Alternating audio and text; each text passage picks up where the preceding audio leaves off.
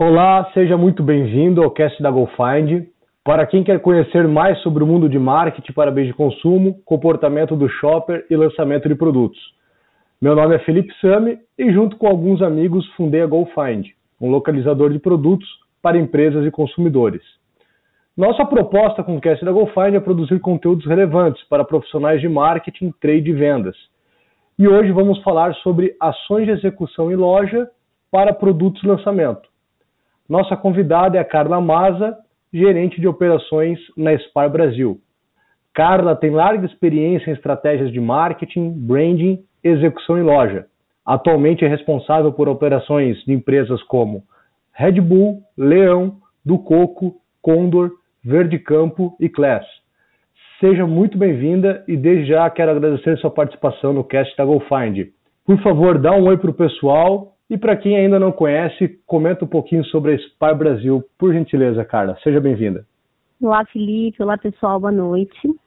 Então, a Spar Brasil é a segunda maior agência de trade marketing, ou de field marketing, como falam, especializada exatamente em não só levar toda a parte de execução para o mercado, mas também de inteligência. Então, a gente tem parceiros que fazem toda análise estudo potencial de loja, análise de ROI, preparam capacitações, treinamentos, inclusive toda a parte digital. Temos exatamente pessoas que são desenvolvedoras desse tipo de material para exatamente fazermos a diferença no mercado. Interessantemente, a Spar ela possui somente dois anos no Brasil, mas é uma empresa global de aproximadamente 50 anos no mundo onde ela possui também suas é, bases, como no Japão, na Austrália, Estados Unidos, entre outros países. E recentemente estamos tentando fechar outras bases, como no Chile e Colômbia. Perfeito, muito bom. Só para dar um número aproximado, por curiosidade, quantos colaboradores a SPAR Brasil opera aqui? Olha, em termos de execução, somos mais de 5 mil colaboradores de execução. Na parte administrativa somos quase 200. Então é um time bem grande, totalmente voltado para sempre ser pioneiro na maior parte das, das estratégias de marketing das indústrias. Muito bom, perfeito, Carla, muito obrigado. Mas enfim, lançar produtos no mercado envolve diversos desafios.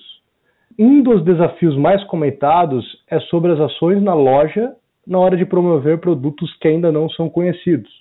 E até porque muitas vezes o consumidor já chega no estabelecimento com a decisão tomada. Também em determinadas ocasiões, os lojistas demonstram resistência em comprar produtos que ainda não foram validados no mercado.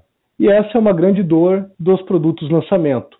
Pela sua experiência, quais são os principais desafios de um produto em fase de lançamento nas lojas físicas?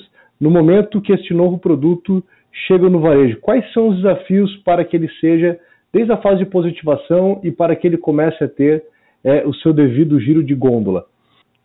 Então, Felipe, quando a gente se refere a médias e pequenas empresas, automaticamente a concorrência é o primeiro impasse que as marcas sofrem. Exatamente porque quando é uma grande, uma grande empresa, uma multinacional, por exemplo, ela já tem um portfólio que é ajustado comercialmente e que há essa possibilidade ou de troca de, de item ou então de, dependendo do contrato, até mesmo a inserção de um ou mais durante um de, determinado período. Então, a concorrência é sim um entrave para essas pequenas e médias empresas. O segundo ponto é a questão da atratividade. É, uma média uma pequena empresa, às vezes, por falta de expertise ou até mesmo de condições de investimento, é, não investem o que seria devido em embalagem, em informação na embalagem, em termos inclusive de gerar essa atratividade. Então, isso também é um impasse e que pode ser facilmente manobrado se houver uma inteligência na hora de planejar o desenvolvimento da embalagem, exposição de produto, é, a estratégia de posicionamento. Então, assim, são coisas que essa atratividade ela pode ser contrabalanceada de maneira que não gere tanto custo. E em terceiro lugar, o posicionamento do produto devido ao espaço geralmente ser menor que da, das outras marcas também é um impasse.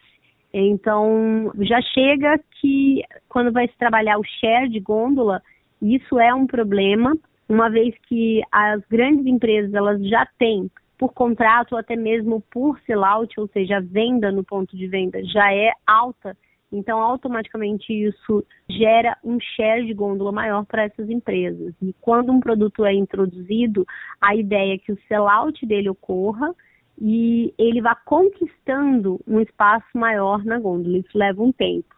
Bom, e quais ações as marcas podem realizar no PDV para conquistar o engajamento dos consumidores? Tem muitas Nossa. ações de sample, enfim, você pode comentar um pouquinho conosco quais ações marcas, enfim, de pequeno, médio e também grande porte podem realizar? O ideal, o mundo ideal seria se as empresas conseguissem fazer um estudo de potencial de vendas. E aí, dentro desse estudo, entender qual é a possibilidade de ganho naquela curva, ou seja, dentro da curva ABC, ou como preferir chamar como cluster, entender qual é a oportunidade de negócio que tem dentro daquela rede, loja, enfim, o que, que eles entendem como potencial para o produto desenvolvido. Em segundo lugar, se fizessem uma análise de perfil de clientes consumidores, entender qual é o comportamento dos consumidores, clientes para aquelas lojas, até mesmo para compreender se vai de encontro com o produto que está sendo lançado. E em terceiro lugar, sim, toda a parte de sampling, ou seja, abordagens, demonstrações, degustações, dependendo do que é o produto, ou até mesmo algo muito mais refinado, como uma aula show, onde você é, dispõe de uma pessoa para não só explicar sobre o produto, como também a aplicação do produto de uma maneira mais técnica, mas com maior atenção, com o público realmente com tempo voltado a entender, a compreender, a aprender sobre aquele produto e as aplicações deles. Como os times de trade podem se preparar para os lançamentos que estão indo para o mercado? Na fase de alinhamento entre as equipes de marketing, trade e vendas, quais são as primeiras ações que o time de trade deve tomar? Ó, antes de mais nada, capacitação se faz necessário através de treinamentos que realmente aproxime a pessoa do, do maior conhecimento possível para que a execução seja perfeita. Em segundo lugar, a aproximação da indústria, da marca, do, até mesmo da produção, para que essas pessoas sintam-se abraçadas, envolvidas no negócio. E aí, com certeza, eles compram a ideia, eles se sentem encantados, se sentem absorvidos, isso é muito importante. E, em terceiro lugar, o acompanhamento do desenvolvimento desse pessoal e os ajustes, até mesmo para que eles se sintam atendidos e enxergados, observados, acompanhados o tempo todo, porque isso motiva, evita o turnover, e quando acontece o turnover, é um problema exatamente porque você vai ter que recomeçar o ciclo de capacitação, treinamento, envolvimento. Então, se você cria aderência desse time, automaticamente você cria pessoas cada vez mais envolvidas e capacitadas, mais prontas para serem multiplicadores da sua ideia, do seu negócio. Excelente. A gente sabe né, que há muitas ações que podem ser executadas por um promotor. Quais ações, né, você comentou do sampling, você comentou da aula show, mas essas ações são promovidas diretamente pelos promotores. Para quem não conhece um pouco como é que funciona a execução em loja, você pode comentar com a gente? Então vamos lá. Promotores capacitados é o que eu mais acredito, são os melhores vendedores e multiplicadores, sem dúvida. E eles podem sim, se bem preparados, ter o time de performance de todos esses resultados. Até mesmo dessas apresentações, abordagem, sampling. É óbvio que dentro do time sempre vai ter um promotor mais júnior, o outro mais sênior, e essas pessoas mais sêniores, elas têm que ter um reconhecimento e também oportunidades de desenvolvimento até para o pessoal dela mesmo ser aprimorado e ela se sentir parte do negócio de fato.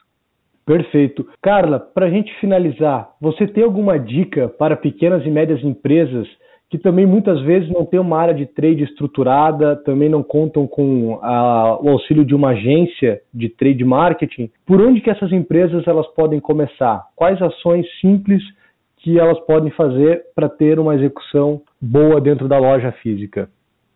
Olha, acredito que existem ferramentas de inteligência, de BI, os melhores históricos de análise de ROI que eu mesma fazia. Então você acaba não precisando é, comprar uma prestação de serviço só para desenvolver isso. Então, Para quem não tem um budget muito alto, o ideal é fazer uma análise de ROI, por exemplo, observando a curva de lojas, investindo no potencial dessas lojas e assim gradativamente. Aí vai fazendo a inclusão conforme for performando. E muitas vezes atender a pedidos por questões de bons relacionamentos não é o melhor caminho. Tanto que a minha vivência com startups me fez enxergar alguns pontos bem interessantes em termos de economia inteligente, como descaptar pessoas polivalentes e incentivá-las a compreender o negócio como, como se fosse o proprietário, até a forma como desenvolver parcerias.